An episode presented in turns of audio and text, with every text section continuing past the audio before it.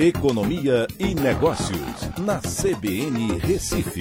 Oferecimento Cicred Recife e Seguros Unimed. Soluções em seguros e previdência complementar.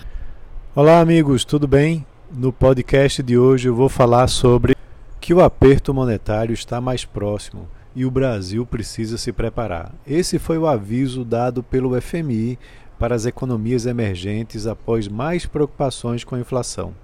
Mas o que isso significa? Né? Com o aumento de juros nos Estados Unidos, como ele vai dificultar a vida dos países emergentes e do Brasil? Bem, o FMI iniciou essa semana com a divulgação de que as economias emergentes precisam se preparar para as altas de juros que vão acontecer lá nos Estados Unidos. Movimentos mais rápidos do que o esperado pelo Fed, que é o Banco Central Americano, podem afetar os mercados financeiros e provocar saídas de capital e depreciação cambial aqui no Brasil. O FMI espera que o crescimento robusto lá nos Estados Unidos continue, com a inflação provavelmente se moderando mais tarde no ano.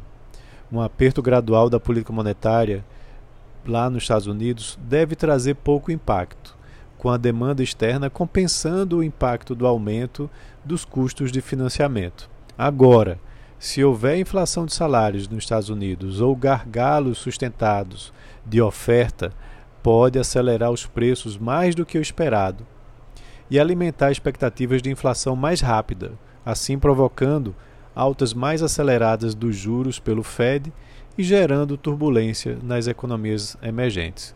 O presidente do Fed de St. Louis, James Bullard, afirmou que o BC americano pode elevar os juros já agora em março, meses antes do que se espera, e que está agora em uma boa posição para adotar passos ainda mais agressivos contra a inflação, caso sejam necessários.